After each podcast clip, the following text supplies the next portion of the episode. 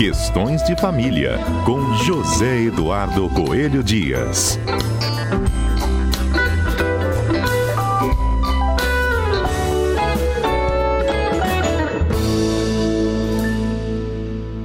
Nesta edição do Questões de Família, a gente vai falar sobre fraudes recorrentes nos processos de família. Hoje temos um convidado especial. Vou dar meu bom dia para o nosso comentarista, José Eduardo Coelho Dias. Bom, Zé Edu, vamos apresentar o nosso convidado, que já esteve, inclusive, né, em outras oportunidades aqui conosco, o professor Rolf Madaleno. Professor Rolf é um querido, Fernando. Professor Rolf Madaleno é seguramente é, uma das maiores autoridades em direito de família da América e é, um, é, uma honra muito grande poder contar com o senhor aqui hoje, professor Rolf. Tudo bem? Como vão, Fernanda, José Eduardo? É um prazer enorme estar aí com vocês mais uma vez aí na CNB, falando sobre questões de família. É isso aí, o prazer é nosso, viu, professor? E hoje a gente vai falar exatamente de um livro novo, né, que o senhor está lançando, que envolve a fraude no direito de família e sucessões. Conta pra gente, como é que acontecem essas fraudes? Bom, as fraudes eu acho que elas são intrínsecas às, às relações humanas, né? As pessoas, elas têm por hábito fraudar. Às vezes a motivação é que é diferente a motivação pode ser por pura ganância, né, por uma questão econômica mesmo, ou quando se trata de fraude no direito de família, pode ser apenas por ressentimento, por vingança, por raiva, por ter sido abandonado.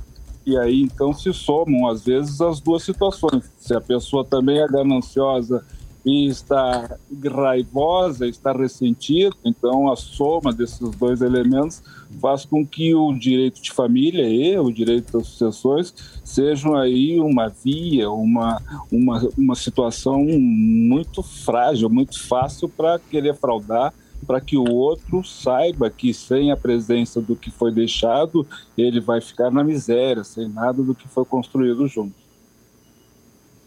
Zedu, situação, hein? Pois é. Professor, eu queria saber do senhor o seguinte: é, não se arma uma fraude da noite para o dia, não é verdade? A fraude, de regra, ela é planejada.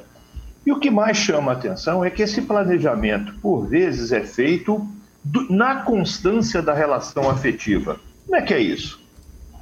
Olha, Zé Eduardo, acho que eu vim da CBN, acho que ela é, a fraude, às vezes, ela é feita até muito antes do casamento.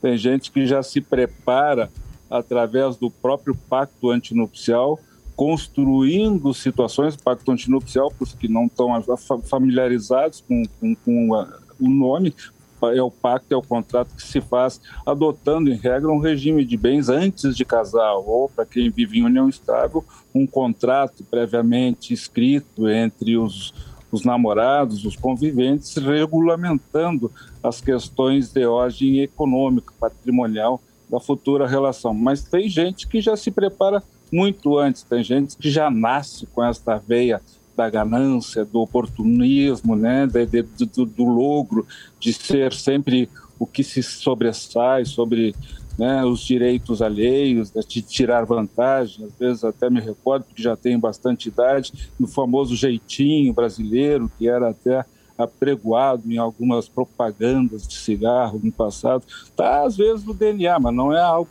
que é do privilégio do brasileiro. A fraude, lamentavelmente, existe em todos os organismos sociais. Então, mas no caso aí desse pacto pré-nupcial, professor, isso não é fraude? Isso é só uma demonstração não, não. de que amores, amores, negócios à parte, é isso? Exatamente isso. Agora, o que acontece é a maneira como, às vezes, se constrói esse pacto, né? Às vezes, os regimes, eles estão, é, eles estão amarrados. Nós temos no Brasil quatro espécies de regimes, chamados primários, mas não significa dizer que a gente tem que adotar um ou outro estanque. Eles podem ser misturados entre si. E quando eu posso misturar esses diferentes regimes de bens com efeitos também distintos, aí às vezes a esperteza fala mais alto, né? Porque eu posso embutir nestas cláusulas de um pacto que realmente deveria estar externando o romantismo, né? Apregoando algo novo do que duas pessoas que se gostam vão construir, mas que às vezes são traiçoídas, são, são, são traídos, perdão, né, pela mente maldosa de um que outro, né? Porque é uma coisa muito interessante, Fernando, é que quando a gente fala em fraude, das pessoas que a gente menos espera que possa ser fraudado, logrado, são das pessoas que a gente gosta, são dos familiares, né? São, são dos, dos, do marido, da esposa, do companheiro e companheira, né? Das pessoas que estão mais próximas, que têm um objetivo comum. Por isso que a queda, a surpresa, ou de quem é atraído do ponto de vista econômico através de um procedimento de fraude, de uma enganação, e depois descobre que isso já vinha sendo construído ao longo dos tempos e que talvez até a fonte tenha surgido aqui neste pacto antinupcial, que eu trouxe apenas como exemplo, que de regra não acontece ali a fraude, mas pode ser uma situação que retrata muito claramente essas mentes que às vezes iniciam, como dizia José Eduardo, muito antes de se relacionarem, já na ideia de que um dia possa alguém vir a se relacionar, essa pessoa já se prepara para o que vê de pior, na possibilidade não excluída de eles romperem a relação ou na possibilidade, às vezes, de se aproximar de alguém exatamente porque esta pessoa tem recursos que o ganancioso não tem. Professor Rolf, é, eu, eu, queria saber do senhor o seguinte: no livro o senhor traz alguns casos, né? É, é, de fraude. Eu queria que o senhor enumerasse para a gente aqueles mais comuns e mais notórios. É, melhor dizendo, aqueles que, que seriam mais fáceis de se evitar. É, é, esse livro ele é um livro bastante extenso, tem quase mil páginas. Foi escrito não só por mim, mas também pelo meu filho Rafael Madalena e pela minha filha Ana Carolina Madalena que escrevem comigo outras obras de direito de família e direito de sucessões. Mas a escolha desse tema já era um, um sonho de mais tempo, já era uma vontade que pretendíamos realizar, porque essa fraude, dita assim, no, no direito de família, no direito das sucessões, ela está presente. Os processos hoje em dia, você sabe melhor do que eu, Eduardo, os processos hoje em dia, eles quando são litigiosos é porque estão discutindo partilha, divisão de bens, né? e estão buscando ali o que, então respondendo a sua pergunta, o que de mais comum acontece é quando as pessoas se valem de uma terceira pessoa, que a gente chama de interposta pessoa, ou que popularmente às vezes nós chamamos de laranja, quando as pessoas, então, escondem os bens do casamento, da união estável, colocam ou compram em nome de uma terceira pessoa, que pode ser um parente muito próximo, uma sogra, um sogro, um irmão ou a nova companheira, quando a pessoa está pretendendo já se separar e já tem uma outra, uma amante com quem depois ele vai viver. Na realidade, os, as situações hoje em dia mais sofisticadas de fraude são através do uso dessas chamadas holdings, né, que é uma situação uhum. também um tanto quanto sofisticada, mas que as pessoas estão buscando para fugir dos regimes de bens, ou seja, os regimes de bens trancam as pessoas. Os regimes de bens, quando eles estabelecem lá a necessidade de que o cônjuge tenha que assinar qualquer transmissão de bem imóvel, isso tranca a, a, a, disposição dos bens. A pessoa precisa da assinatura da mulher ou do marido. Então, para evitar essa necessidade da outorga do outro, da assinatura do outro, então as pessoas já estão casando e aí o pacto antinupcial às vezes até fica em segundo plano porque elas casam num regime de comunicação de bens, mas no lugar desse regime elas constituem uma holding, uma empresa que é a mera administradora dos bens do casamento. Então, talvez, Eduardo, a sua experiência também pode me ajudar. Eu imagino que o, uso das holdings tem sido muito frequente. Né? Porque o que, que eu faço com uma holding? Na holding, no regime de bens, eu posso ter 60%, 70% do patrimônio da holding, das cotas da holding o que difere do regime de bens. No regime de bens, cada um tem 50%. Mas aí com a holding eu vou manipulando, vou manuseando. Eu fico com 70%, minha esposa com 30%, ou vice-versa, ou então minha sogra, né, a minha mãe fica com 40%, e aí eu vou jogando né, e vou redistribuindo os bens que no casamento deveriam pertencer por metade para cada um. Professor, e isso com o pretexto, inclusive, de que ao constituir uma hold você acaba fugindo de alguns grandes impostos, não é isso? Sim, a desculpa sempre é essa, né? A desculpa sempre é essa. Né? A ideia é reduzir o montante da tributação né? porque os bens que nós vamos comprando são bens que depois vão gerar locativos, aluguéis, e aí então esses bens quando são vendidos, se são vendidos em nome de uma pessoa jurídica, são os tributos são menores, então claro que convence, porque como eu dizia antes, né, Fernando, no direito de família, de quem menos você desconfia, ou nas relações de família, de quem menos você desconfia, mas ao contrário, a quem você mais confia é exatamente o seu cônjuge são seus parentes. Uhum. E quantas e quantas desilusões surgem aí, inclusive quando se abre o inventário de uma pessoa e se descobre que ela já tinha feito um, inventário, um testamento beneficiando alguém que, que ninguém sonhava que, que existisse ou que tivesse qualquer relação, uma pessoa que faleceu. Olha, o direito de família é eu, o direito das pessoas cheio de surpresas, tanto que quem trabalha nessa área nunca viu tudo e nunca verá, porque sempre surgirão coisas novas. E nesse ramo da fraude é onde surgem mais novidades, porque o fraudador, Fernando Eduardo, tem uma fértil imaginação que, enquanto o legislador leva às vezes anos para buscar um mecanismo de correção, de evitação da fraude, Nesse tempo precioso, o fraudador já descobriu variantes que nem o coronavírus conseguiria ser tão rápido em relação às variações de fraudes inventadas pelo fraudador. É. Zedu? Professor, é, no casamento, numa união afetiva, de uma forma geral, normalmente a, a gente espera que pelo menos um, um desses, desses integrantes esteja totalmente de boa fé. Seria o, o melhor. Isso, a, a, esperar que os dois estejam ao mesmo tempo, claro, é mais difícil, mas pelo menos normalmente, a gente pode dizer que está com extrema boa fé. E como é que a gente faz para prevenir essas fraudes? O que, que a gente deve observar? O que, que deve ser evitado para que a fraude se consolide? Não é uma resposta fácil de, de, de dar, José Eduardo, porque como eu acabei de falar, né, a fraude, a imaginação dela é tão fértil que eles vão descobrindo mecanismos que a gente ainda não imaginou e não criou, digamos assim, antídotos para evitar a ocorrência dessa fraude. O correto, e aí então vou trazer um pouco o meu lado romântico do direito de família, o correto é que ambos, e como você acabou de dizer, ambos estejam de boa fé. E é isso se espera, né? Que construam em prol de todos, construam em prol da família. Mas quando isso não acontece, e, e, e acontece com muita frequência, quando um está tentando tirar proveito do outro, bom, a primeira coisa é que aquela crença cega, né, aquela credibilidade cega, ela tem que dar lugar a uma certa desconfiança, de um certo controle.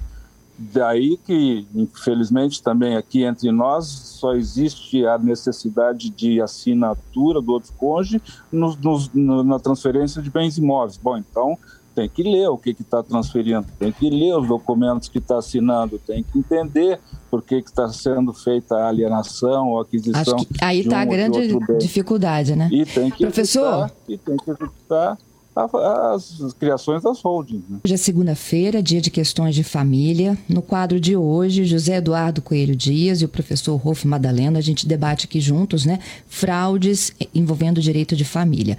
No primeiro bloco, a gente já falou um pouquinho sobre essa nova obra do professor Rolf. A gente está falando aqui de quais são as fraudes mais comuns. E o professor detalhava, né, Zedu, no, nesse último bloco aqui, por exemplo, a constituição de holds. E o que, que a gente precisa de estar atento em relação a isso? É, negócios, negócios, amores à parte, professor. E aí uma outra constatação que a gente pode fazer é de que eu não sabia com quem eu vivia naqueles últimos anos, não é isso? Oh, geralmente a surpresa é essa, né? Aliás, até eu queria aproveitar Fernando, para que os ouvintes da CBN também soubessem que uma outra situação muito comum e que agora vem sendo corrigida pelas decisões dos tribunais de Brasília era o uso das, da, da, dessas previdências privadas, de PGBL, VGBL, né? porque o conceito da, da formação dessas, dessas pensões privadas, desses desses planos de previdência privada era de que eles não se comunicassem, ou seja, cada um tinha um plano de previdência privada que era só seu, que não se comunicava nem com os herdeiros, nem com o companheiro ou com a esposa. E aí então as pessoas jogavam para dentro da, da previdência privada valores que deveriam pertencer ao casamento, valores que poderiam ter sido servidos para comprar um imóvel na praia, um automóvel novo, ou seja, ele vai deslocando um ou outro, vão deslocando para a sua previdência privada e quando chega lá o divórcio, eles não faziam, não faziam a partilha desses valores. Aí o Superior Tribunal de Justiça, através de decisões reiteradas, vem, vem concluindo e determinando que não. Previdência privada quando são planos abertos, que, que são oferecidos por bancos e, e, e financeiras, e, e, que não são planos fechados de empregados, mas que qualquer pessoa pode ingressar, esses se comunicam e não servem para aquela ideia de que é um direito unilateral privado. Então, pelo menos aí vem se corrigindo essas fraudes, mas também às vezes causa outras injustiças, porque tem pessoas que realmente fazem um plano de previdência privada com a ideia de, de no futuro ter lá uma pensãozinha, mas infelizmente os bons acabam pagando pelos maus. Zedu? Professor Rolf, uma, uma fraude que é bastante usual é aquela em que o, um dos dois do casal, geralmente empresário, convence o outro a transferir um imóvel da família para a, para a pessoa jurídica, para a empresa, é, sob o argumento de, de servir de laço ou de garantia para um financiamento que melhoraria a empresa e, consequentemente, a vida de todo mundo. E aí, evidentemente, depois desse imóvel já em nome da pessoa jurídica, é, não há qualquer necessidade da assinatura do cônjuge, né? O, o, é. esse imóvel pode ser alienado. E aí o financiamento não vem e o dinheiro some. Senhor tem, tem se deparado muito com esse caso? É, é, mais comum até do que o que a gente imagina? Como é que é isso?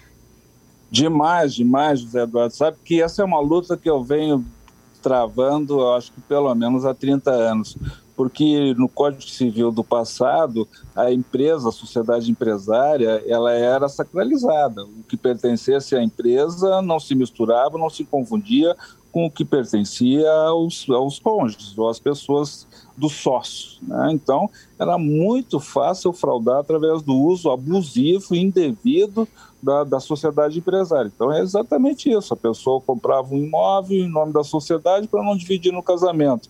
Às vezes trazia os imóveis, no exemplo que você deu, para que depois esse bem fosse desviado do casamento. E era mais fácil ainda, porque se ele soubesse que ia se divorciar, ele simplesmente saía da, da empresa e a empresa era dona de tudo. E aí então ele saía da empresa, botava um laranja, um teste de ferro, um empregado no lugar dele como sócio, e aí depois, quando se divorciava, voltava à empresa, e para a justiça isso não significava nada, porque o judiciário respeitava a pessoa da sociedade e não misturava, não confundia com a pessoa do sócio. Bom, quando se deram conta que esse era o instrumento, o maior, e continua sendo um dos maiores instrumentos de fraude, de abuso da partilha defeituosa dos bens, aí então no Brasil vieram leis e, e, e, leis atrás de leis que buscaram corrigir exatamente essa situação e que hoje se faz com aquilo que nós chamamos de desconsideração da personalidade jurídica. É exatamente isso. Olha, se foi verificado que a pessoa usou a empresa para fraudar um direito de terceiro, que pode ser o seu cônjuge, o seu companheiro, se esta fraude ficou visível, notória, e isso é fácil de comprovar, e daqui a pouco, se tivermos um tempinho, eu explico como é que se prova, porque são provas indiciárias, não são provas escritas. Então, se houve essa prova indiciária, esse bem retorna automaticamente para o domínio do casamento, para ser dividido no casamento, ou retorna para a família de onde saiu, com a promessa de que geraria outros frutos e assim por diante. Mas que se tenha bem presente, eu acho que isso é importante, se ainda tivermos tempo, e os ouvintes do CBN, então, se Sim. interessarem, acho que a prova do, do, da fraude que é importante que se faça e como fazê-la. Vamos lá então, professor. bom, o, o, a prova é, é, é isso, né? quem, quem frauda simula. Né? Então, essa simulação é, da, é da condição humana, ou seja, o ser humano simula. Um, um, profissional de teatro, ele simula, mas essa é uma simulação saudável. Agora, o que frauda para obter vantagem, ele faz uma simulação eh, que não é saudável e que ela aparenta ser verdadeira.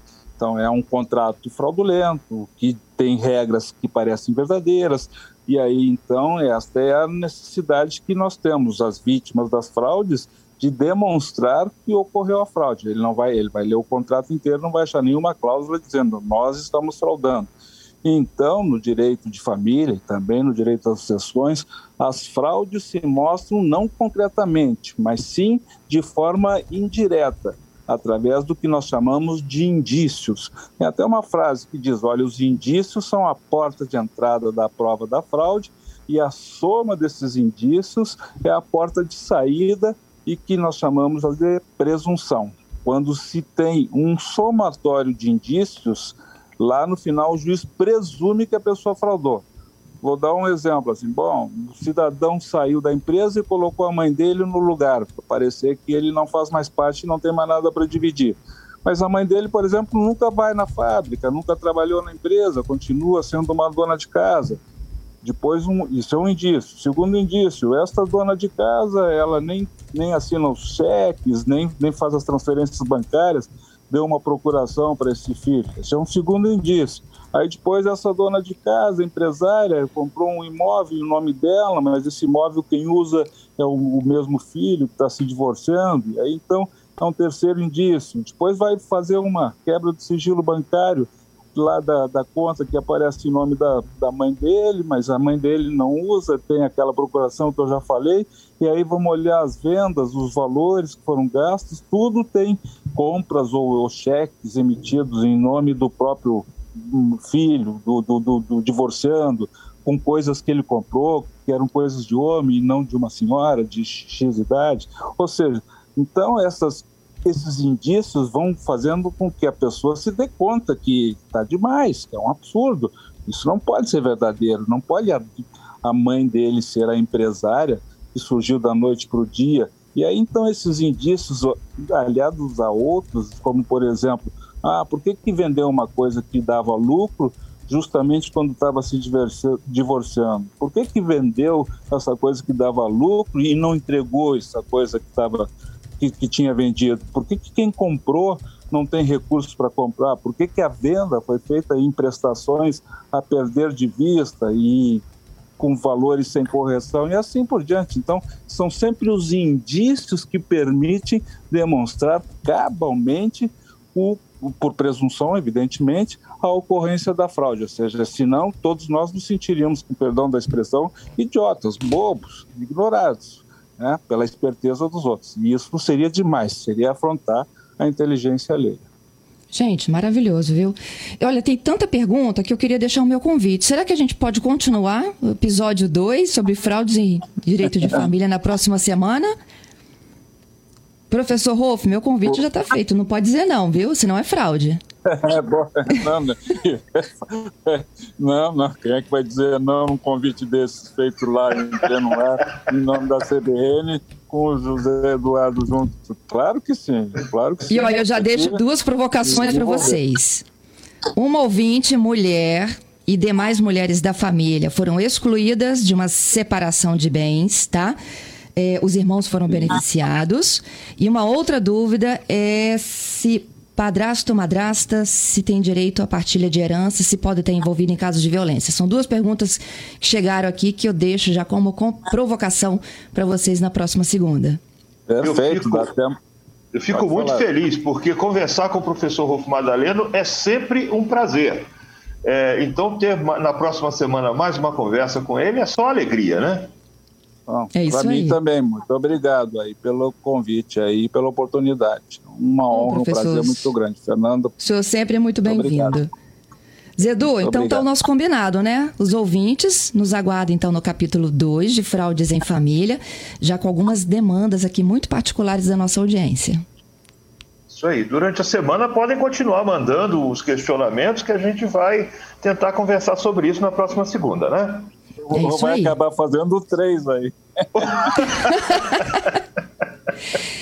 Excelentes orientações. Acho que todo mundo tem que abrir os olhos. E é, o nosso papel Ai. é esse, informar.